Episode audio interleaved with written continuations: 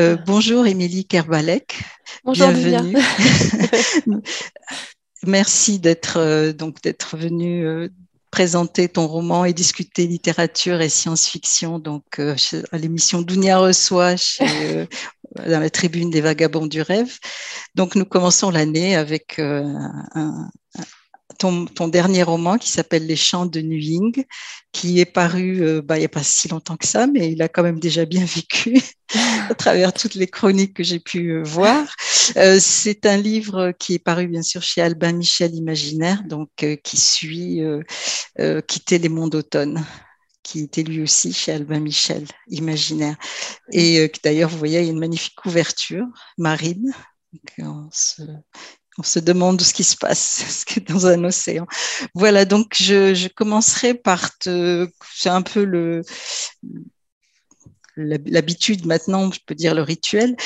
Tu te présentes en quelques mots, parce que bon, on t'a croisé beaucoup sur, euh, sur les ondes, dans les festivals, les librairies, donc euh, tu commences à être un peu enfin, on commence à, bien te connaître, nous en tout cas, à toujours t'apprécier.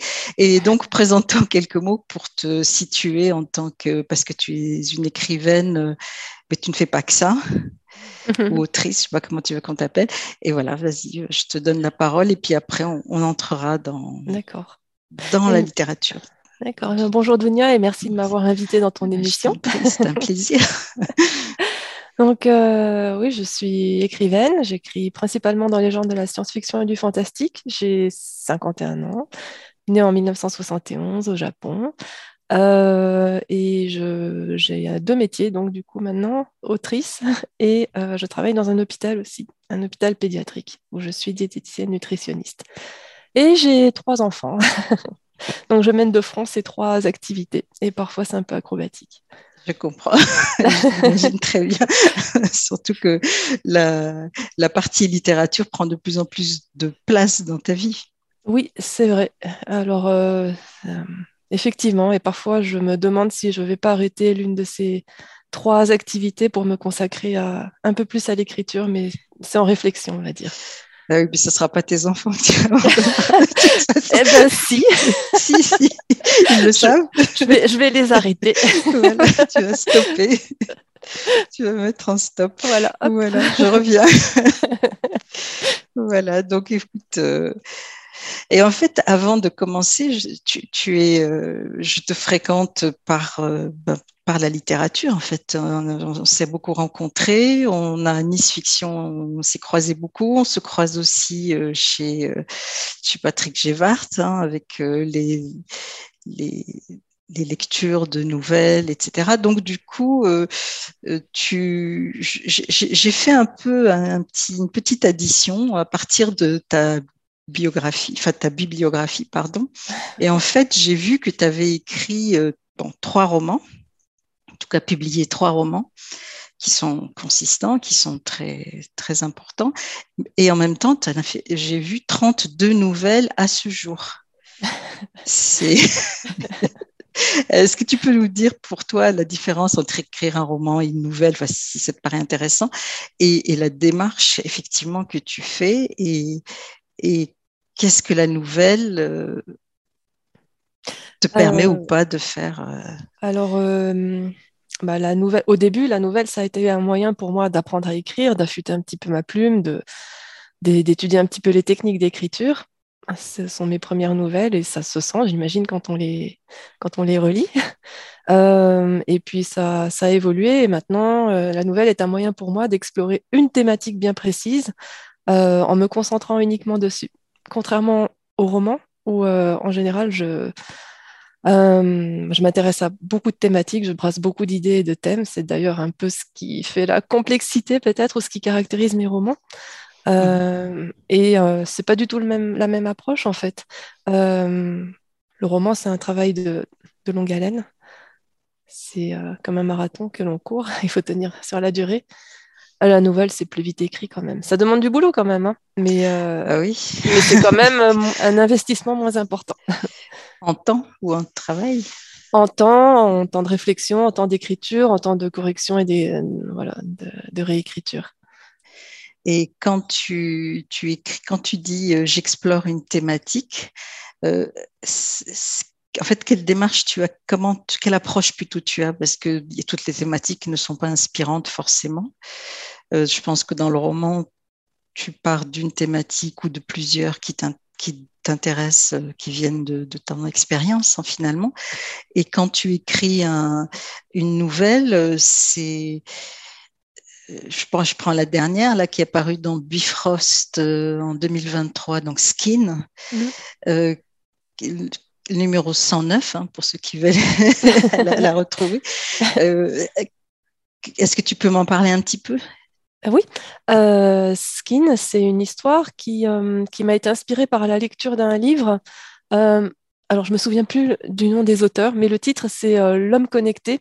Et ça parlait un petit peu des pathologies mentales, psychologiques qui pouvaient se développer autour du fait qu'on était de plus en plus connectés. C'est deux psychiatres ou psychologues qui ont écrit le bouquin. Je peux aller le chercher si tu veux la référence. il est là-bas. Ah, tu nous la donneras après si tu veux. Mais en, en tout cas, c'était, oui, c'est une nouvelle qui parle du fait que quand on est de plus en plus connecté comme ça, parfois on peut se perdre euh, dans ces, dans ces différentes réalités et au point de perdre pied, de ne plus savoir euh, ce qui est vrai, ce qui est faux. Et euh, voilà, c'est une nouvelle qui parle de, ces, de ça. Sinon, c'est vrai que les dernières nouvelles que j'ai pu écrire l'ont été sur commande, et donc c'était sur, sur des thèmes très très précis euh, pour des anthologies. Euh, il y avait l'anthologie euh, du festival Hypermonde. La mhm. thématique, c'était Utopie. Donc, je suis partie sur cette thématique-là très précisément. Et celle de... La cité radieuse. Oui, c'est la cité radieuse. Effectivement. Et pour l'anthologie des Utopiales 2022, c'était sur le thème des limites. Alors, je suis partie sur cette idée-là aussi et qui s'appelle Hacker suspendu. Hein, autant les nommer. Hacker suspendu. Hacker suspendu. Et, en fait, c'est euh, donc c'est là, tu n'en es plus à apprendre à écrire, ni à t'entraîner à euh, écrire. Mais toujours, en fait. Toujours. Euh, toujours, toujours. On a toujours des choses à apprendre. Qu'est-ce qui te passe par l'esprit quand tu te dis, quand on te commande une nouvelle? Quelle est la démarche enfin, Le mot démarche revient beaucoup dans, dans, mon, discours, mais quand tu, on te dit, bah, tiens, euh, truc, enfin, quelque chose auquel tu n'as pas spécialement pensé, comme par exemple, effectivement, euh, euh, disons, l'utopie, disons que tu n'y pensais pas forcément. Et on te dit, tiens, Émilie, voilà, on aimerait que que tu nous écrives quelque chose. Il y a une public... on, a enfin parce que c'est une demande, donc c'est qu'ils ont pensé à toi euh, en amont parce qu'ils te connaissent déjà ou qu'ils connaissent ton écriture ou qu'ils ont. C'est pas une. Donc comment en fait tu tu, fais C'est un sujet auquel par exemple tu n'as jamais pensé. Euh, je n'ai pas de méthode euh, définie. en général, si je dis oui, c'est que ce sont des sujets qui me touchent un petit peu, auxquels j'ai déjà réfléchi un peu. Euh, la première réaction, ça peut être la panique, c'est oh mince, qu'est-ce que je vais pouvoir raconter sur ce sujet? Alors, il faut un temps de. Ben, je, lis des choses sur, autour du sujet, je réfléchis, je, me promène, je rassemble les idées un petit peu. Et puis euh, après, euh, comme j'écris de manière assez instinctive aussi, je, me lance un peu au brouillon. Et puis, je laisse l'histoire mûrir. Ça... Et ensuite, je réécris pour euh, affiner un petit peu les idées et euh, lisser un peu euh, le, texte. En général, je procède comme ça. Oui, donc c'est un, c'est peu comme un jeu, quoi. C'est quelque... une sorte de. Parce que le roman, tu parlais de marathon, mais ça ne tient qu'à, ça repose que sur toi quelque part. C'est ton fardeau, tandis que là, tu partages. Alors, c'est peut-être, j'extrapole, mais cette idée de euh, on s'assoit, c'est comme dans les, les, les, romans, enfin, les romans du, du, du, 18e siècle ou du 16e et on se raconte, chacun raconte son histoire. Une, anthologie, c'est un peu ça, oui. Sauf que là, la thématique est, euh, est donnée d'avance. Et d'ailleurs, c'est une anthologie que j'invite euh, j'invite à lire, à découvrir, parce qu'il y a vraiment des textes et des idées très différentes.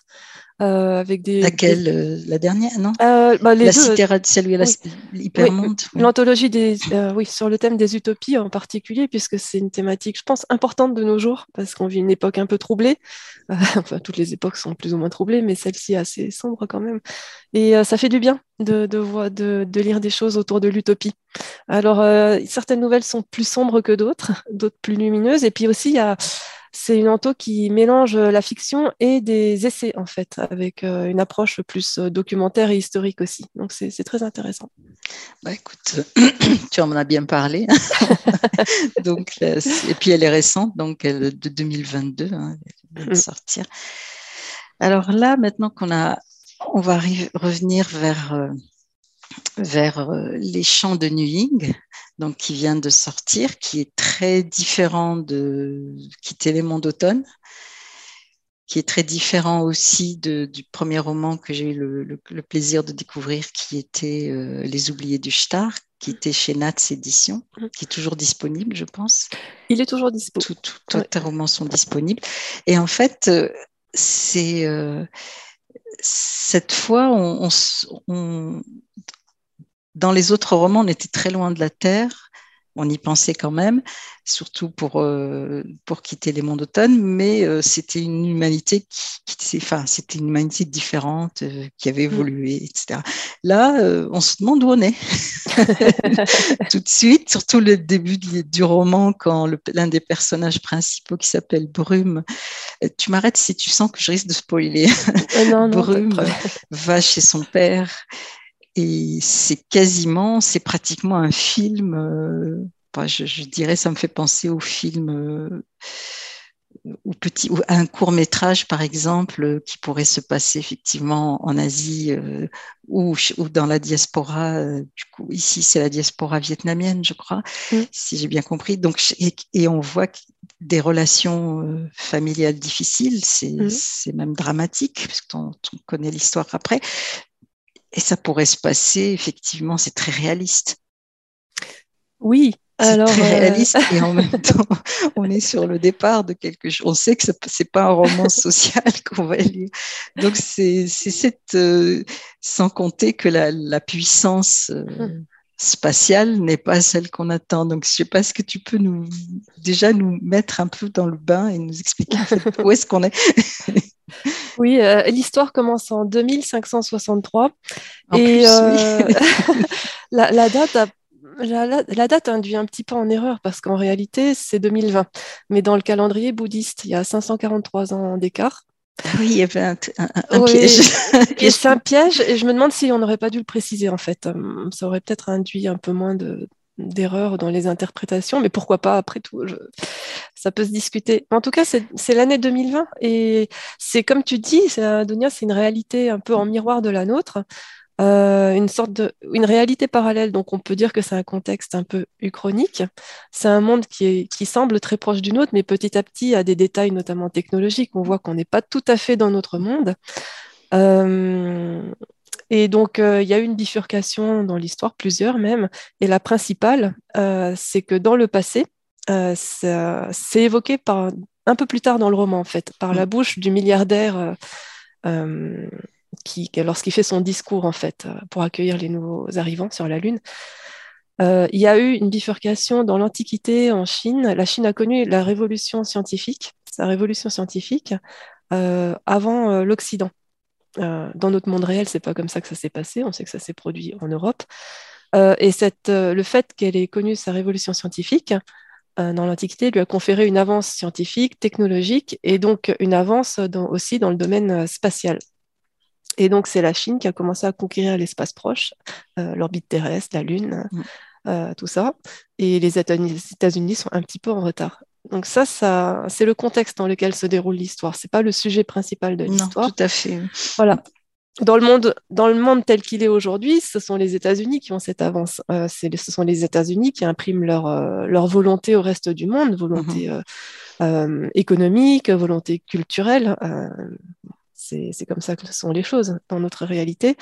dans la réalité de Brume, c'est un peu différent. C'est plutôt, c'est plutôt la Chine. Et hum, par exemple, la langue dominante, c'est le mandarin, c'est pas, pas l'anglais. On parle anglais aussi, mais les gens parlent d'abord mandarin quand ils veulent faire des échanges internationaux. Et sur le plan historique aussi, on est dans une réalité un petit peu parallèle. donc la Chine n'est plus une république démocratique populaire comme, comme, on la connaît aujourd'hui. C'est plutôt une fédération d'États euh, un peu comme l'ex-URSS en fait, qui s'est l'URSS qui s'est disloqué, qui a donné donc euh, la Russie avec tous ses États satellites frontaliers. Eh bien, c'est un peu le cas de la Chine euh, dans mon univers parallèle. Mmh. Et ça n'a pas empêché en fait l'invasion de certains de ces États. Le Tibet a été annexé par la Chine. Mais on peut vraiment faire un parallèle avec notre réalité. C'est comme l'Ukraine aujourd'hui avec, euh, avec la Russie euh, et le conflit. tout, à, fait. Oui. Effectivement, euh, tu parles de, du Tibet. On, on, on, en parlera après parce que c'est à la fois c'est très, très étonnant aussi de c'est une réalité, euh, je t'ai dit un peu en miroir, comme dans Star Trek. c'est là où c'est pas tout à fait la même chose, c'est les mêmes personnes, mais c'est plus le, même monde. Et, c'est vrai que ça, si juste quelque chose, c'est par rapport à la date. Mm.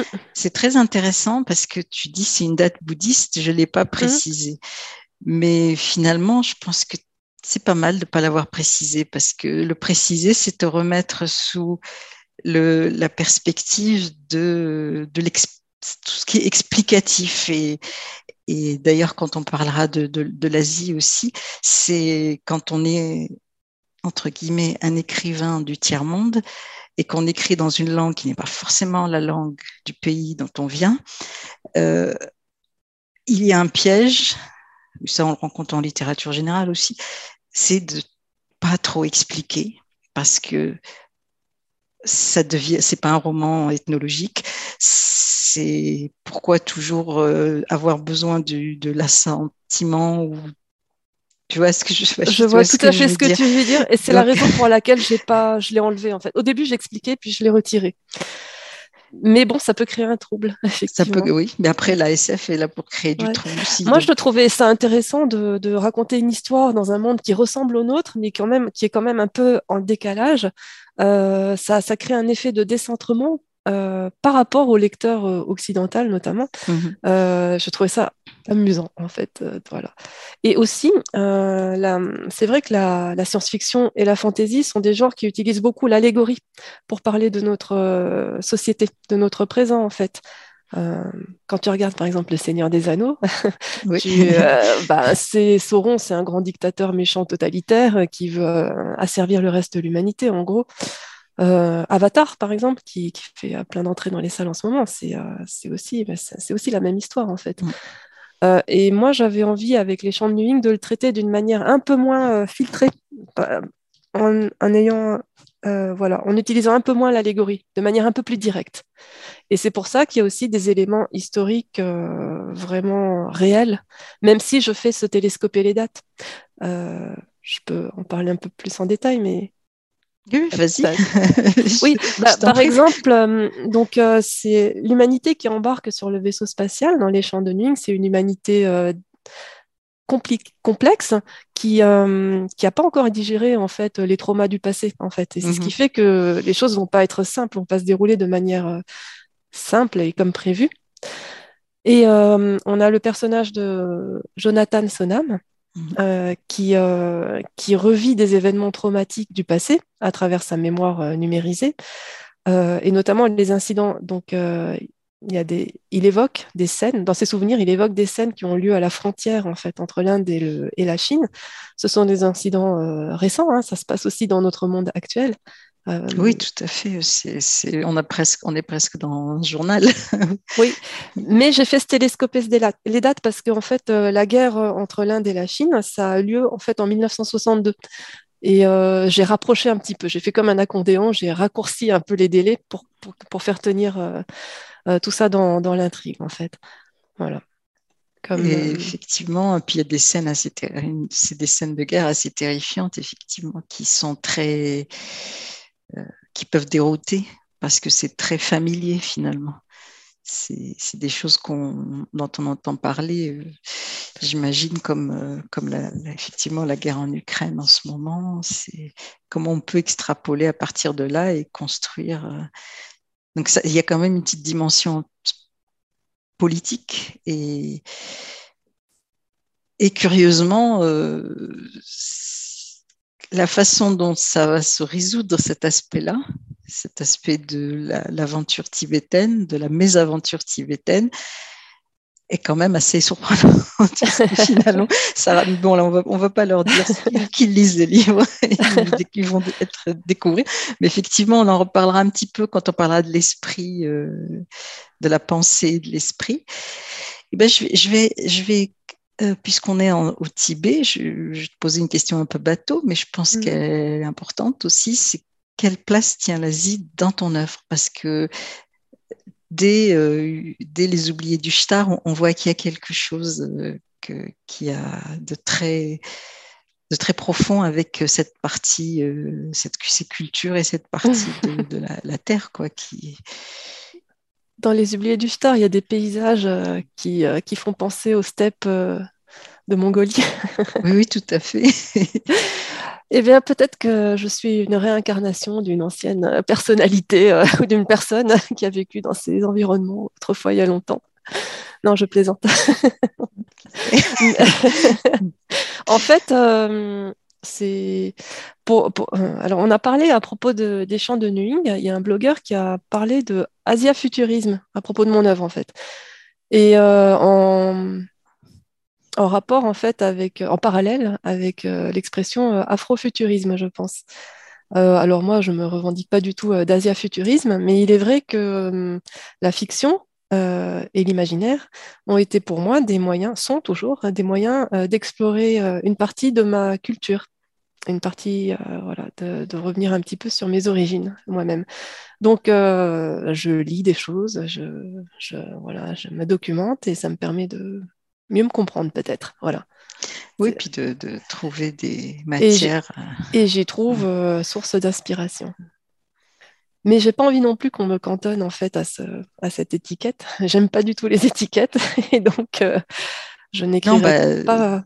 D'où l'intérêt de lire aussi les nouvelles qui sont, qui sont beaucoup plus généralistes, si oui. dire. Par exemple, La Cité radieuse dont tu parlais tout à l'heure, eh bien, le déclic, l'inspiration vient de, la cité radieuse qui existe à Marseille, euh, qui ah est une, œuvre architecturale euh, célèbre.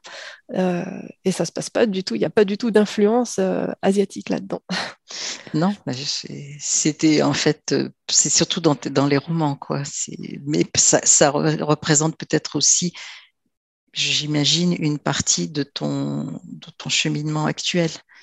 Peut-être que quand tu arriveras au dixième roman, euh, on ne verra plus du tout. Je ne sais pas si j'y arriverai. Mais en tout cas, ce que, ce que je voulais dire aussi, c'est que je suis arrivée à l'écriture des chants de Nuing euh, par, euh, par l'écriture de Quitter les monts d'automne. Parce qu'une de mes sources d'inspiration pour quitter les monts d'automne, c'est un classique de la littérature japonaise. Je mhm. l'ai déjà dit, hein, je te l'ai dit. Oui, oui, oui. c'est le dit du Genji. Et je me suis documentée sur ce, sur ce livre et j'ai continué à me documenter autour de ça, même après que le roman ait été publié. Et euh, je suis tombée sur un cours euh, au Collège de France euh, de Jean-Noël Robert, qui est un spécialiste des textes bouddhistes, bouddhiques en Asie, les philologues et spécialistes, voilà. Et il parlait du dit du Genji et il en proposait une analyse subtile et intéressante. Il disait qu'on pouvait avoir une lecture bouddhiste occulte de cette œuvre, en fait. Et effectivement, il pointe toutes les références qu'il y a. Et euh, l'autrice, Murasaki Shikibu, qui a vécu autour de l'an 1000, euh, était euh, bouddhiste, hein. Elle, comme, beaucoup de personnes à la cour impériale à l'époque, et très pieuse, on va dire. Et donc, je me suis documentée sur, sur ce, cette forme-là de bouddhisme, parce qu'il y a différentes expressions du bouddhisme au Japon aussi. Le bouddhisme, c'est une religion qui est partie d'Inde et qui a traversé mm. euh, la Chine en passant par le Tibet, justement. Euh, et c'est comme ça que moi, j'ai fait le chemin inverse. je suis partie du Japon et je, suis, je me suis retrouvée en Chine et au Tibet, et un petit peu en Inde aussi. oui, oui, c'est c'est un. C'est effectivement un... Puis c'est une boucle. En fait, les romans se répondent l'un l'autre quelque part.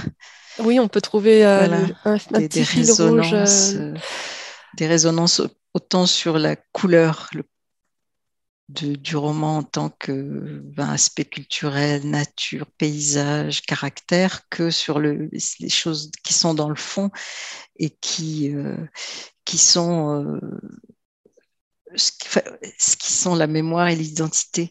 Mais avant, je voulais, on s'était demandé, mais je crois qu'on en a déjà parlé finalement, euh, pourquoi le Tibet, pourquoi, mm. à, part, euh, à part le bouddhisme, euh, l'histoire, est-ce qu'il y a quelque, quelque chose de plus qui fait que tu es cité, parce que tu aurais pu parler de la Chine, mm.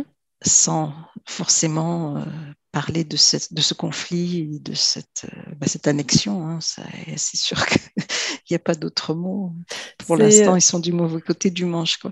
Je, suis tombée sur un livre qui s'appelle euh, les, les, guerriers de Bouddha, qui parle de l'histoire contemporaine du Tibet, justement de l'histoire de cette euh, invasion et annexion. Mais c'est une histoire complexe, hein, les relations mm. entre le Tibet et la Chine. C'est ancien en plus. Oui, c'est très ancien. Mais bon, en tout cas, il y a eu effectivement. En fait, j'ai été très touchée par la lecture de cet ouvrage et donc j'ai eu envie, euh, ça m'a, j'ai envie d'écrire quelque chose en rapport avec ça. Euh, c'est un peu le hasard hein, qui fait que j'ai eu ce, livre entre les mains. Mais euh, et puis je trouve que c'est un exemple parmi d'autres en fait de, de ce qui s'est passé dans le monde un peu partout. C'est-à-dire que c'est un, un peuple avec une culture et un territoire qui a été euh, chassé, spolié de sa, de sa terre, on va dire, et de sa culture par une puissance impérialiste. En l'occurrence, c'est pas l'Occident, c'est pas l'Europe, c'est pas les États-Unis, c'est la Chine, des Han, euh, qui, qui s'est accaparé en fait ce pays pour ses, pour ses ressources et qui, qui a aussi euh, mené une politique et continue de mener une politique d'assimilation et de ce que le Dalai Lama quelles que soient les critiques qu'on puisse faire à l'égard de ce personnage, hein, qualifie de génocide culturel. Et c'est une histoire tellement universelle, en fait. Mhm. Voilà, donc euh, je me suis dit que plutôt que de parler de ces... C'est tellement universel et c'est tellement traité en science-fiction et fantasy que c'en est devenu archétypal. Voilà. Et, euh, et j'en reviens à ce que je disais au début, c'est que j'ai pas eu envie de le traiter euh, de manière trop allégorique, j'ai eu envie d'en parler de manière plus directe. Voilà. D'ailleurs, ces scènes de, bon, de, massacre, hein, enfin, qui se passe, que tu décris, là, en t'écoutant, il me rappelle dans Les Oubliés du Shtar, il y a des scènes de, guerre aussi. Euh, oui. Qui se passent dans cette steppe. Et finalement, oui, il y, a, une petite chanson dans le fond. C'est dans Les Oubliés du Shtar, aussi maladroit que soit ce premier roman, il y a quand même cette thématique d'une puissance impérialiste qui arrive dans un monde frontalier et mm. qui va tenter de le coloniser pour s'accaparer euh, certaines. Oui, puis c'est surtout la manière dont c'est écrit et représenté, ah c'est ça. Ah, ah c'est possible. voilà. Je sais pas, quand tu auras un moment, tu, tu, tu, reliras Les Oubliés du Stade, tu verras. Euh. J'ai du mal à relire mes, anciens, mes anciennes productions. Il faut le faire parce que ce qui est très drôle, c'est que des fois, on se dit, bah, tiens, là, c'était pas mal, là, bon, j'aurais pu faire mieux. Et puis, euh, c'est peut-être que tu retrouveras comme une lectrice et non pas comme une écrivaine relisant son texte. Je te conseille de ça. Ou comme une ultra critique. pas forcément. Pas forcément, parce que si la magie fonctionne, elle fonctionnera sur toi aussi. Un jour. voilà. Pour l'instant, euh, nous, on est là pour lire. Donc, je reviens donc à ce qu'on parlait d'un moment là de la mémoire et de l'identité, qui c'est quand même, comme je mm. disais, un thème qui est très important dans tous tes, tes romans. Et euh, je voudrais bien que tu en discutes un peu parce que après on, verra sur, on, ira sur l'esprit ou la pensée qui sont en fait mm. des moyens de d'atteindre des, choses que oui. enfin, qui sont un peu étonnants. Et puis là, du coup, on est carrément peut-être dans la science-fiction, euh, vraiment. Donc, euh, eh bien, oui, c'est un thème que je traite dans les trois romans, effectivement. Mm. Euh, dans Les Oubliés du Star, donc il s'agit d'une, c'est une civilisation qui s'est construite en fait autour d'un mode de transmission de cette mémoire euh, très particulier. En fait, on découvre que c'est euh, la fusion, la symbiose entre l'être humain et une créature alien qui permet d'avoir une sorte de mémoire transgénérationnelle qui est transmise dans un petit cercle d'élus. Et toute la société euh, s'est construite autour de ça, avec euh, des principes moraux, une religion, etc. Dans Quitter les monts d'automne, c'est un petit peu différent, mais c'est encore une fois une histoire de mhm. transmission de mémoire. Euh, donc, on a l'héroïne, Kaori, qui porte en elle, sans le savoir, en fait, une mémoire euh, euh, associée à son génome qui, a été modifié, en fait, et, qui porte, en fait, toutes les réponses aux questions qu'elle se pose sur ses origines. et dans les, dans les champs de Nuing, effectivement, c'est encore autre chose dont il s'agit. c'est une mémoire, oui, c'est comment dire. Euh, Alors, c'est un procédé hein, qui s'appelle la réincarnation numériquement assistée. Ça peut faire euh, sourire, mais en fait, il s'agit de transférer dans un clone de soi-même une mémoire euh, qui a été numérisée. Donc, ça fait appel à des technologies très sophistiquées, de, voilà, à la fois numériques et, biologiques. Et, voilà. et d'ailleurs, c'est intéressant parce qu'il y a aussi un aspect éthique quand tu, cette, euh, ce qui, m'a frappé, c'est que euh, on, il y a donc il y a des il y a aussi il y a toujours le il y a tout le clonage qui revient aussi la reproduction physique finalement biologique de la mm. personne mm. et sa mémoire et euh, ne lui appartient pas finalement parce que chaque fois que tu fais un individu même si tu n'as fait que le photocopier, est-ce que tu vas lui coller la mémoire de la vie de cette espèce de, transmission qui... Mm. Euh, voilà, c'est c'est la question qui est posée en fait. Euh, et d'ailleurs, c'est vrai que dans Les Oubliés du Star aussi, il y a un clone que l'on conditionne pour être euh, un soldat et qui et tout son arc narratif consiste à se libérer en fait de cette emprise pour euh, devenir soi-même un individu doté de libre arbitre. Et eh bien, c'est la même problématique, mais vue sous un autre angle, plus technologique, dans les champs de Nuing. Jonathan le premier, qui conçoit cette technologie, il s'approprie en quelque sorte ses, futurs clones il, considère que comme ce sont des répliques biologiques de son enveloppe corporelle, eh ben, ça, lui appartient en fait. Oui, sauf et, il, va leur, il va leur imposer une mémoire qui, donc, qui va être numérisée et qu'on va réinjecter dans ses clones de manière à ce qu'ils puissent en quelque sorte vivre éternellement. Mais euh, ça ne se passe pas comme il le souhaite parce que en fait, c'est une question qui est posée au début du roman. Est-ce qu'on peut considérer que la conscience, est, une propriété euh, émergente de la matière ou pas? Et euh, la réponse que j'y apporte, elle est clairement oui, en fait. On n'est pas seulement un corps machine, mais on est aussi un esprit, mais on n'est pas seulement un esprit, on est aussi un corps. Et les deux communiquent hein, et sont interdépendants, en fait.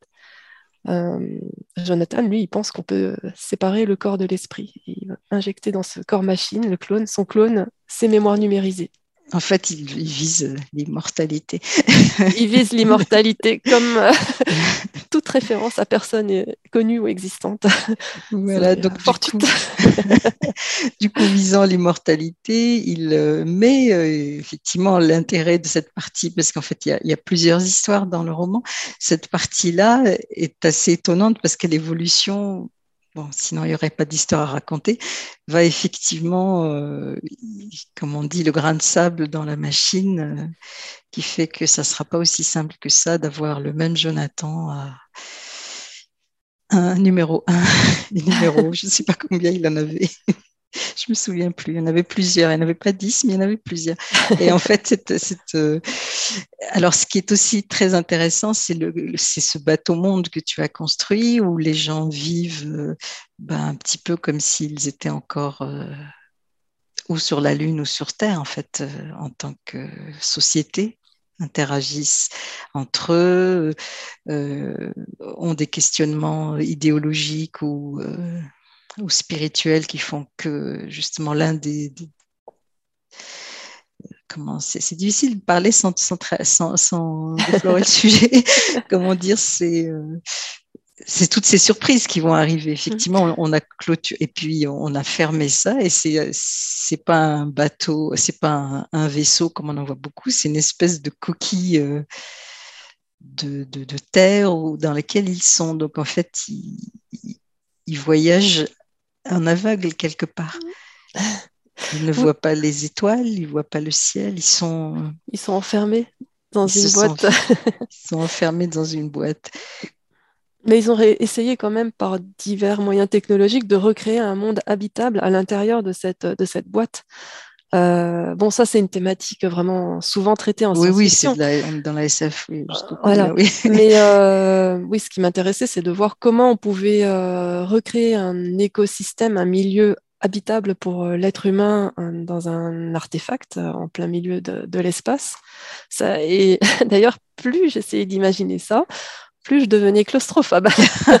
c'est sûr, on est dans une boîte. Euh, c'est assez affreux, je pense, comme expérience. je, ne sais pas euh, si on est fait pour. Euh, d'ailleurs, en fait, le roman y apporte certaines réponses. Hein, pour vivre dans un milieu complètement artificiel. Et fermé en plus. Et fermé. Et d'ailleurs, à la fin du roman. Euh, c'est comme une cocotte minute. voilà. Voilà, donc on en revient à ce, monde que tu appelles une cocotte minute. Effectivement, quand ils arrivent à la fin, qu'ils atteignent cette planète qui est très éloignée, ils sont, euh, euh, comment dire, ils sortent, mais finalement, ils sortent, ils sont toujours encagés. Mais, mais, bien sûr, puisque en fait, c'est pas leur environnement naturel. Ils ont, une planète, les êtres vivants sur une planète, c'est quelque chose de tellement complexe. Euh, ils arrivent dans un monde qui, semble euh, doté de vie, mais c'est une vie qui leur est totalement étrangère. Je veux dire, euh, l'atmosphère, la densité, la gravité, tout est différent. Et euh, ils n'ont pas coévolué avec les créatures qui existent là. Ils arrivent comme un peu comme un cheveu sur la soupe. c'est le matin des métaphores culinaires. après avoir voyagé dans une cocotte minute. après, c'est peut-être la nutritionniste, la nutritionniste dans cette soupe prébiotique. oui, d'ailleurs, la fin est assez impressionnante, oui. Mais euh, donc, on a des, on a des personnes qui, euh, qui embarquent en fait euh, avec des rêves complètement différents. On a les Sélènes, qui sont ces habitants de la Lune, qui sont déjà euh, acclimatés à un environnement euh, hors sol, en fait. Et oui, complètement euh, artificiel. Complètement artificiel. Et pour eux, c'est pas vraiment une gageure que de partir dans un, dans un énorme vaisseau et de, voilà, et de la perspective de vivre en orbite autour d'une planète. pour l'éternité, ça ne leur fait pas peur. C'est presque naturel chez eux. et on, on, les appelle le peuple des étoiles. Ils ont des hum. aspirations et des rêves qui ne sont pas les mêmes que ceux qui viennent de Terre, euh, comme Brume, qui, elle, n'a qu'un rêve absolu, et c'est, elle est idéaliste en fait. Elle rêve de rencontrer euh, l'altérité euh, radicale et de se fondre dans cette altérité, ce qu'elle n'a pas encore osé faire. c'est une limite qu'elle n'a pas encore franchie, même dans sa vie professionnelle antérieure, où elle a travaillé avec les dauphins, par exemple. voilà. Et on a le personnage de William, qui est cybernéticien, et lui, il vient il lui est amené là par le, projet de réincarnation numériquement assistée. Donc mhm. toutes ces personnes arrivent avec des rêves et des aspirations différentes et aussi des traumas différents, une histoire différente. Et tout ça n'est pas très homogène. Et, euh, et euh, en fait, c'est une humanité quelque part un peu en souffrance qui va se retrouver à l'intérieur de ce vaisseau. Et euh, tu mets tout ça dans une cocotte minute, tu mets la pression. Euh, et ça donne un résultat qui n'est pas forcément celui qu'on attendait au départ. Non, qui est inattendu, effectivement. Mais c'est vrai que c'est très. Euh, ça montre. En fait, il y a pas. Au départ, il n'y avait pas de projet, de vrai projet. Il y avait des aspirations. Oui. Euh, des... il y a, si, il y en avait un de projet, mais on ne sait pas s'il était au départ, c'est celui de, du tibétain, mais on ne sait pas si au départ, mm. s'il était déjà construit, mm. pensé comme ça va le, devenir à la fin du roman. Et c'est vrai que c'est très, euh, euh, à part euh, d'aller vers l'ultime frontière, continuer l'histoire qu'on a faite depuis qu'on a quitté le berceau africain, finalement, on a l'impression que c'est toujours la même histoire qui se répète. sauf que là, on pouvait penser qu'ils allaient dans un monde vraiment vierge, mais en fait, c'est pas le cas. Puisqu'à partir du moment où il y a de la mm. vie, c'est qu'il y a quelqu'un qui a déjà pris la place. C'est ça, la place est prise. La place est prise. Et, et en fait, il y a dans le personnage de Brume, d'ailleurs, des choses qui restent euh, difficiles à, comprendre pour, euh, pour le lecteur. C'est effectivement euh, ça, ça, comment elle en arrive à cette transformation. Et, et justement, je te je t'avais demandé si, euh, je t'avais déjà dit, je te dis, là, je l'ai bien noté, sur la force de l'esprit et de la pensée. Mm. Alors, venant de, du, bouddhisme, c'est un peu construit, il y a beaucoup de ça quand même, c'est important. Mais comment toi, tu t'en es servi finalement? Comment tu, tu as construit euh, cette mm. évolution qui fait que ce personnage de brume, principalement, va arriver à jusqu'à franchir la, la, frontière finalement de son propre esprit, quoi? Eh bien, Brume, elle a toute son histoire. Euh, elle a des relations difficiles euh, avec son père. Elle a perdu sa mère quand elle était enfant et euh, elle s'est construite autour de cette perte. Et elle est aussi, c'est un personnage qui est hybride. Elle, est entre, elle grandit entre deux cultures. Mmh. son père est vietnamien, sa, sa, mère française. Donc, elle a déjà cette, cette hybridité en, elle. Et hum, elle est tout le temps à la recherche de, de l'autre. Euh, mais cette recherche presque obsessionnelle, euh, on pourrait faire une analyse de comptoir, mais euh, quelque part, c'est aussi une manière de, de compenser le manque qu'elle a vécu quand elle était enfant. Peut-être, en tout cas, on peut l'interpréter comme ça. Mais elle est idéaliste, elle est en quête d'absolu aussi. voilà, donc elle va. Elle n'a jamais osé abandonner son humanité. Euh, et la question est de savoir si elle va basculer du côté euh, de l'humanité ou de l'autre euh, à la fin du roman. Et c'est un personnage assez, assez froid. On l'imagine bien en train de faire la gueule en permanence. assez, assez dure, assez froide, et en même temps très sensible. assez déterminée aussi quand même. elle perd pas de vue son objectif. Hein. Et elle va aller jusqu'au bout. Et elle est radicale. Euh, oui, avec une surprise, parce que c'est complètement inattendu finalement. et en même temps, elle va se nouer, euh, elle va créer des liens avec euh, William, mm. qui, est très différent d'elle. Au contraire, elle, lui, il est très chaleureux, il a vécu dans une famille aimante et il est d'une culture complètement différente aussi. Il est d'origine serrère et les différences s'attirent aussi et ils mm. vont se, compléter. Voilà. Il y a une relation aussi qui va, qui va se développer à travers ce voyage. Oui, en plus, dans l'histoire, euh, ils, ont, ils ont été séparés un moment parce que lui a été réveillé plus tôt, puisqu'ils partent endormis pour beaucoup d'entre eux, cryogénisés. Et les autres, euh, d'ailleurs, c'est plein de rebondissements. Hein. C'est pour ça que ça reste un bon roman de science-fiction, dans le sens où il se passe plein de choses. A beaucoup de surprises. Et du coup, les personnages pas ne se côtoient pas forcément du début jusqu'à la fin. Il y a des décrochages, des, des retrouvailles, des... Il y a, il y a des... Oui, puis il y a des ellipses aussi, parce que c'est un voyage, c'est une histoire qui se déroule sur plus de 30 ans.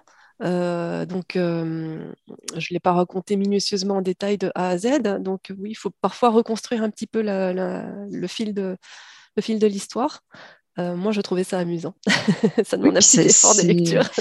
Et peut-être, bah, tu vois, en te, te, parlant, ça me rappelle le, livre, le, Maître du thé. Je ne sais pas si tu l'as lu. Non. C'est un roman japonais. J'ai plus l'auteur, mais c'est très intéressant parce que c'est une. Tu parlais d'ellipse. Effectivement, on, ne répond pas à toutes vos questions, on ne vous explique pas tout, et puis vous, finalement vous construisez, vous arrivez à comprendre tout seul. Au bout du compte, c'est des sociétés où on n'explique pas beaucoup, où les gens doivent comprendre tout seuls. Alors euh, oui, alors ça, oui, effectivement, euh, en, Asie, j'avais une fois j'ai vu un film, euh, c'était un film franco-coréen, c'était pas japonais, franco-coréen. C'est l'histoire d'un Français qui tombe amoureux d'une Coréenne qu'il a rencontrée sur Internet, sur Instagram, je crois, je sais pas quoi. Il va la rencontrer et et leur relation malheureusement ne se passe pas comme il l'espérait. Euh, mais lui, elle lui envoie plein de signaux.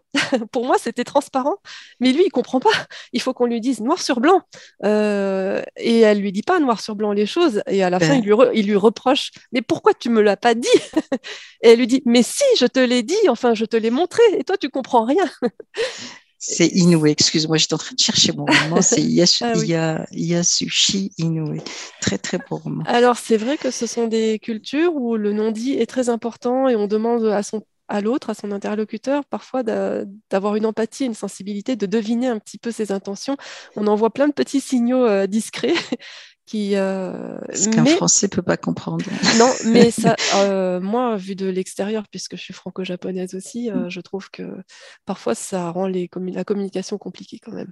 il faut bien reconnaître que. Oui, surtout qu'avec le code de l'honneur qui va derrière. Ce serait trop simple sinon. Le non-dit a ses avantages et ses désavantages. Mais je l'utilise pas mal en fait comme procédé littéraire. J'essaye de suggérer des, choses plus que de les, dire noir sur blanc. Mais parfois je les dis noir sur blanc aussi. Hein, mais... Oui, bien sûr. Mais je, suggère. C'est un roman énigmatique. Mais c'est vrai qu'il y a ça, ces, ellipses, ça permet aussi d'avancer, puis de, bah, toi. Et je pense que le final est très intéressant parce que on a autant de questions que de réponses. Quoi, bah, C'est-à-dire que les personnages dans ce voyage doivent eux-mêmes reconstituer le fil de leur histoire. Euh, ils se retrouvent confrontés à des blancs dans leur mémoire euh, et ils doivent reconstituer ce qui s'est passé, le fil des événements, et le lecteur doit les reconstituer avec eux. Donc il y a un côté un peu enquête. voilà, il n'y a pas euh, quelqu'un qui attend pour dire voilà, tu t'es réveillé, il s'est passé ça, ça et ça. tu après, c'est un, un, procédé narratif euh, qui m'a semblé amusant pour, dans le cadre de ce roman. Ce mm. C'est pas du tout celui que j'utilise dans Quitter les monts d'automne, où c'est plutôt un roman linéaire. Mm-hmm. Euh, et c'est pas celui que j'utiliserai dans mon prochain roman non plus. bah, écoute, c'était une, une, une, expérience très intéressante, effectivement, autant pour le lecteur que pour. Euh, parce qu'à un moment, ah, mais pourquoi elle nous laisse là? Mais qu'est-ce qui se passe? Ah, ah, oui, tiens, on se retrouve là et puis finalement, euh, ça marche. Il faut rassembler les pièces du puzzle. ça ne fait pas une lecture passive. Et euh, en fait, oui, excuse-moi. Euh, pour en revenir à, tu sais, tu parlais de l'esprit, la, force mm. de l'esprit. À un moment donné, dans le roman, William a une discussion avec le, moine qui dirige la secte. Et il parle de. Il doit résoudre une sorte d'énigme philosophique il se retrouve euh, virtuellement, puisque tout ça se passe dans... Oui, c'est ça, dans, dans l'esprit finalement. dans oui, dans l'esprit ou dans, dans le cyber-esprit, on va dire. Il doit résoudre une énigme où il s'agit d'une énigme logique dont dépend sa survie. Euh, oui, il se retrouve plongé dans une piscine qui est en train de se remplir et puis il doit résoudre l'énigme pour, pour réussir à s'en échapper. Pour pas se noyer, oui. pour pas se noyer. Et euh, c'était pour moi une manière euh, ludique euh, d'aborder la différence de logique en fait entre cette logique qui prévaut plutôt en Occident, qui est la logique du tir exclu, et celle qui, infuse un peu les philosophies orientales, qui est celle du tétralème. Ça vient d'Inde en fait, hein, où on n'a pas cette logique du tiers exclu.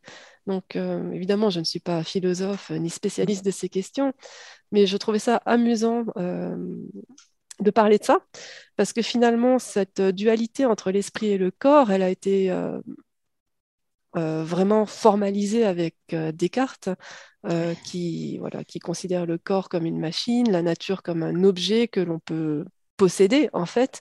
Et à partir de là, ça a permis de définir ontologiquement l'être humain d'une manière euh, complètement différente euh, euh, que si on, avait, si on avait toujours considéré que l'esprit et le corps étaient liés.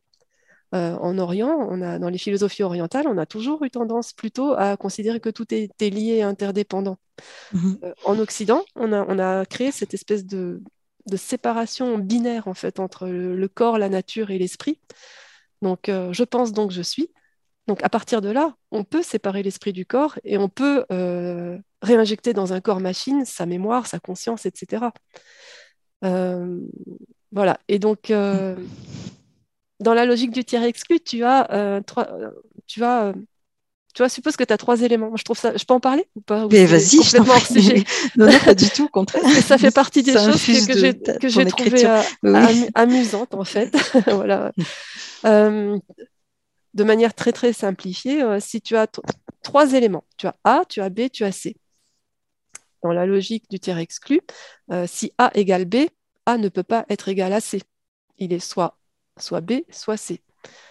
Euh, mais dans la logique du tétralème, par exemple, tu peux être A, tu peux être à la fois A, à la fois B, à la fois C. A peut être à la fois B et C, on va dire. il peut être deux choses à la fois, de, de deux natures différentes, en quelque sorte. Et ça m'a rappelé un petit peu euh, euh, mes études de photographie et de, physique et d'optique, quand on étudiait un peu euh, la lumière, en fait. Mm. Et quand tu regardes un petit peu un photon, un photon, il a une double nature quelque part. Il peut être de nature ondulatoire ou particulière. L'expérience montre que les deux sont possibles. Et donc, en fait, comment déterminer la nature de quelque chose qui peut être deux? Voilà. Donc, le photon, il peut être à la, fois, si tu dis que le photon c'est A, il peut être à la fois B et C, particulière et ondulatoire. Et c'est l'expérience, l'observation qui va déterminer l'un ou l'autre. Mais au fond, euh, sa nature profonde, en fait, on, ne sait pas ce que c'est, on n'en sait rien. Et là, il m'a semblé que la logique euh, du tiers exclu euh, était trop limitante pour comprendre cette, cette réalité, la réalité profonde, en fait, des choses.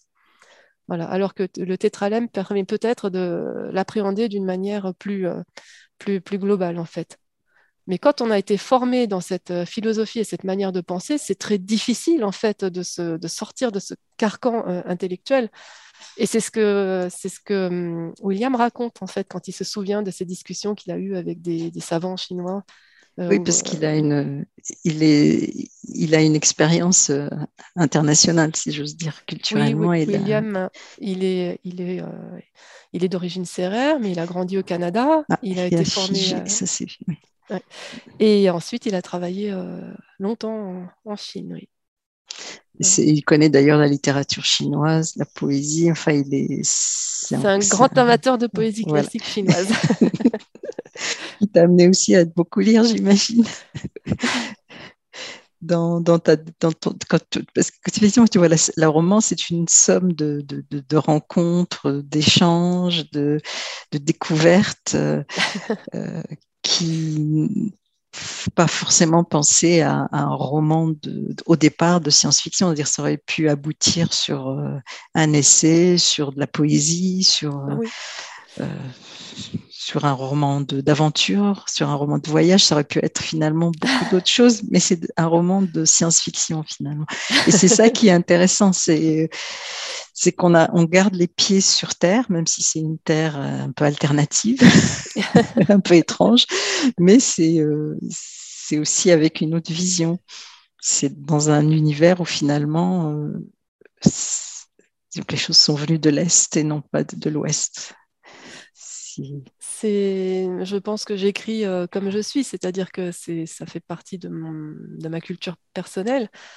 Et c'est, c'est juste pour ça que tout ça s'amalgame dans, dans ma tête. Oui, bah, c'est ce qui donne, le, ce qui donne le, cœur euh, de ce que tu fais. Quoi. Mais même euh, au-delà du niveau, voilà, du niveau personnel, je pense qu'en fait, la littérature de science-fiction aujourd'hui, enfin, toute littérature est située dans une époque. Et je pense qu'on la, littérature, la SF, euh, comme on dit, la SF à papa? les grands classiques de l'âge d'or, euh, les, auteurs qui ont écrit des œuvres fondamentales dans les années 40, 50, 60, ils étaient situés dans une époque et une culture, c'était plutôt des Américains, on va dire. Mmh. donc ça donne une certaine tonalité à leur science-fiction, une certaine vision aussi finalement qui transparaît, qui transpire à travers leurs œuvres. Et les auteurs qui, qui écrivent aujourd'hui de la science-fiction, en fait, ils ne sont pas du tout situés dans le même, dans le même monde. Ils sont multiculturels, ils sont, euh, ça, peut, ils sont, ça peut être des femmes. Euh, beaucoup de femmes écrivent de la science-fiction aujourd'hui. Et puis on est dans un monde, comment dire, on est dans un monde post-colonial. C'est plus du tout le même contexte politique et culturel. Non seulement c'est un monde post-colonial, mais en plus c'est un monde euh, qui est en train de s'effondrer. La, euh, la civilisation moderne euh, qui a été construite sur tous ces postulats, euh, elle est en train de s'effondrer. On est en train de faire face à, l'effondrement de la civilisation moderne telle qu'on l'a construite depuis 200-300 ans. Et, et donc, bien sûr que la science-fiction aujourd'hui traite de ces thématiques-là et c'est infusé par toutes ces, tous ces questionnements.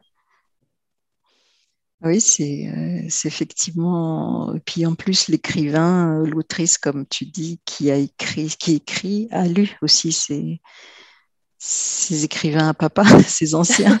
Et du coup, eux, ils étaient les premiers finalement. Donc, euh, parce qu'en fait, quel est le sens profond de la science-fiction? Ah ben alors il y a Kim Stanley Robinson qui est un auteur que j'admire énormément qui apporte une réponse je pense très pertinente.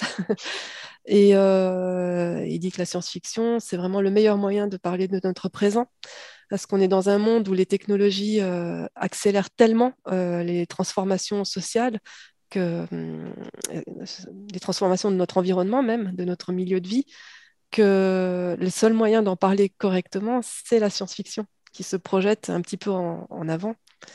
Euh, parce que voilà, parler du comment il dit ça, parler euh, du présent euh, dans un roman, c'est déjà faire un roman historique. oui. C'est amusant. De nos jours, oui. en plus. Donc voilà, je voulais aussi te demander, parce que justement tu viens de parler de, technologie, tu te rends, tu te documentes beaucoup, tu es quand même euh, dans des, tu fais un métier euh, scientifique? Pas, non, euh, c'est un métier de vulgarisation de connaissances qui appartiennent à différents domaines scientifiques. Et pour te, enfin, tu, ce que je voulais te demander plus précisément, c'est comment tu te retrouves toi dans, dans ce flot d'informations, de nouveautés, de, de, de, connaissances qui nous arrivent, mais c'est presque quotidien. Euh, voilà, mm. il y a un nouveau télescope, on, a, on, mm. voit mieux les Saturnes, on voit si loin que je veux dire, notre cerveau explose parce qu'on comprend plus du tout ce qu'on nous explique. Mm, euh, on, on vient d'entendre que, enfin, ben, on voit les, les Chinois se, on commence à vraiment penser à aller sur euh, euh, sur la sur Mars. Euh, il y a des Émirats arabes qui veut y aller aussi. Il a l'argent, s'il n'a pas la, la, technologie, il pourra l'acquérir. Mm après tout, les, Arabes, c'était des mathématiciens aussi, pas mal au départ. Tout à fait. Donc, du coup, c'est comment toi tu fais quand tu veux écrire euh, Est-ce qu'il y a des comment tu te situes? Est-ce qu'il y a des choses où tu dis tiens ça, ça peut faire une bonne histoire, ça c'est pas possible? Est-ce que tu as une, euh, je sais pas, une boussole quoi pour euh, naviguer là-dedans? Ben, je pense que la boussole, c'est toujours les, les, grandes questions qui font le sel de la science-fiction. C'est euh, sommes-nous seuls dans l'univers? Euh, Qui sommes-nous? D'où venons-nous? C'est vraiment des questions fondamentales qui vont être traitées de manière euh, très diverse en fonction du contexte. Et, voilà. et puis on peut écrire une science-fiction qui n'est pas du tout infusée de technologie. Hein. La science-fiction, c'est aussi imaginer des sociétés du futur. Donc ça peut être une SF beaucoup plus anthropologique ou sociologique. ça, voilà, il y a il y a plein de manières d'aborder les choses. Alors, euh, c'est vrai que j'aime bien, euh, j'aime bien lire euh, un peu, me documenter ou lire, me tenir au courant en fait de tout ça. pas toujours de très près, mais savoir un petit peu ce qui se passe dans le, dans le monde, même au niveau culturel ou politique ou, technologique. Ça, je trouve ça amusant, intéressant et stimulant. Oui, c'est effectivement le mot stimulant. c'est stimulant. Donc, quand effectivement, tu, tu, tu, toi aussi, tu suis, enfin, comme j'imagine beaucoup d'écrivains, tu suis quand même, parce que la, ce qui me frappe, moi, c'est que dans la, très, enfin, la SF très contemporaine, on est quand même très technophile, si j'ose dire. On colle beaucoup à la technique, on veut que ce soit euh, réaliste, mais en, finalement, alors, euh, sur des choses qui seront ce qu'ils sont vraiment. Quoi. Alors, euh, pour les champs de Newing, je voulais euh, une esthétique un peu réaliste. Mm. Et d'ailleurs, c'est un roman qui est beaucoup plus froid que Quitter les monts d'automne ou Les oubliés du star. Et d'ailleurs, le, suivant, sur lequel que je suis en train de terminer d'écrire, il n'est pas du tout dans la même veine et il est beaucoup plus onirique en fait. Et on revient sur Terre d'ailleurs. mais pour en revenir à la technique, technologie, oui, c'est assez amusant, mais après, c'est euh,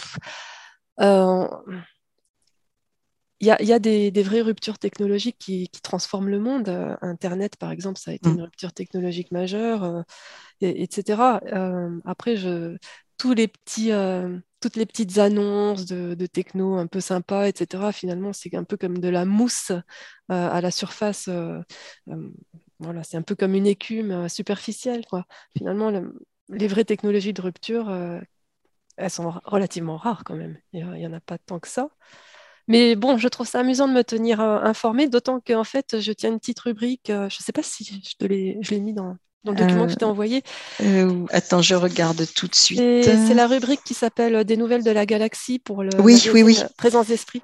Oui, oui. Alors, eh ben, écoute, on le mettra sur ta fiche, comme ça, les, les auditeurs pour pourront aller voir. Oui. ce sont des petites brèves, c'est de la vulgarisation de vulgarisation technologique et scientifique. Mais ça me permet de, voilà, de fureter à droite et à gauche et de découvrir des choses parfois vraiment amusantes et intéressantes. Ah bah écoute, et de les partager. regarder ça. Donc ça s'appelle des nouvelles des galaxies. Les, nouvelles de la galaxie. De la galaxie. C'est ça, chez Présence d'Esprit. c'est le quart d'heure, la petite, la petite minute pub. Mais c'est en ligne? Non, pas euh, forcément. Non, c'est un fanzine. Euh, ah, c'est un fanzine, d'accord. Oui, oui, c'est. Euh, tu veux que je t'en montre un exemplaire Oui, oui, si tu en as un sous la main. oui.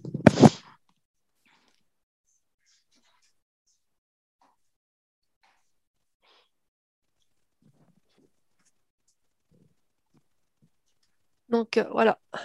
Je sais pas si. Oui, là on voit bien, présence d'esprit, oui. Euh, Et donc là, ah bah, effectivement, d'accord. Et euh, ça, c'est le numéro de l'automne 2022.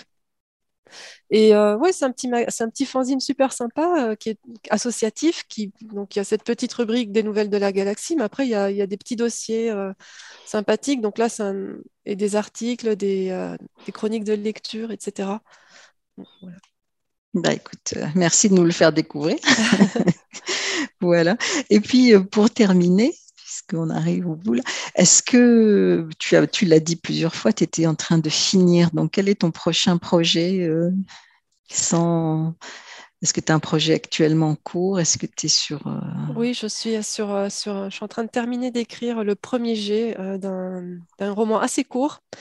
que je dessine plutôt que je destine plutôt à un lectorat lycéen ou jeune adulte mais bon, on pourrait appeler ça young adulte si on veut, mais en fait, c'est pas, pas vraiment écrit comme d'autres œuvres young adulte.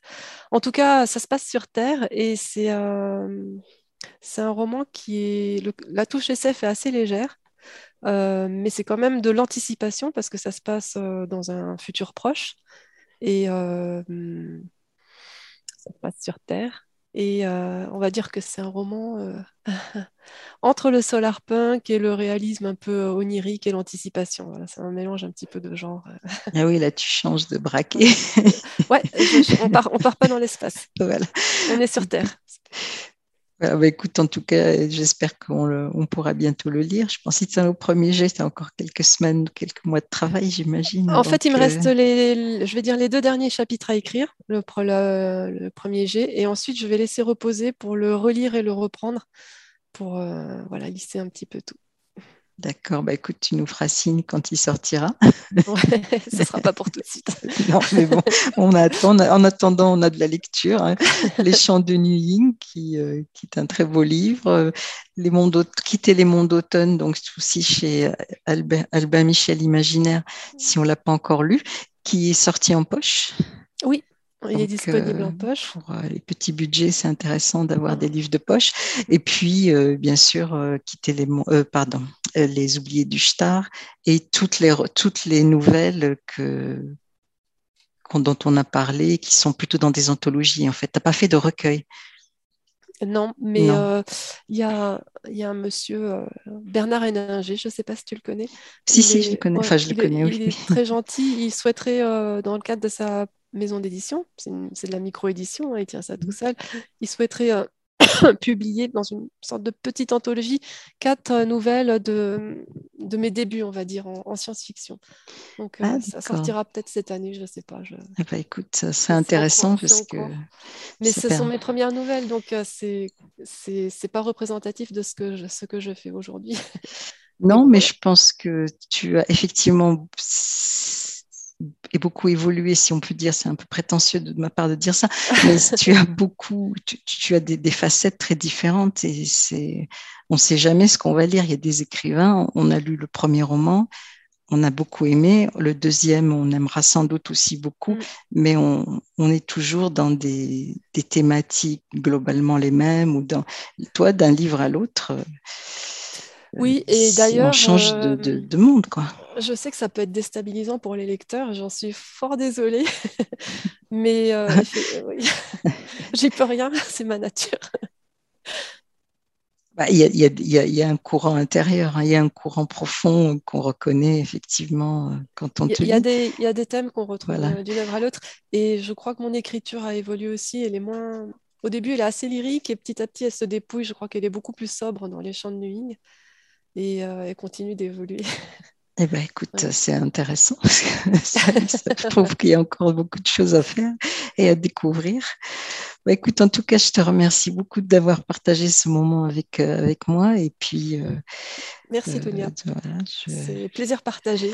Voilà, et puis je pense qu'on se retrouvera sur d'autres, peut-être à Nice Fiction, en tout cas sur d'autres, sur les ondes, et puis peut-être en vrai. Avec plaisir. Et puis, euh, je viendrai aussi peut-être un jour découvrir Grenoble. Avec plaisir. J'ai une chambre d'amis.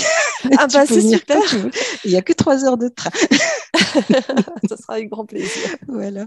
Bah, écoute, je te dis au revoir et puis euh, au revoir à tous et à bientôt. Merci. Merci. Au revoir. Au revoir.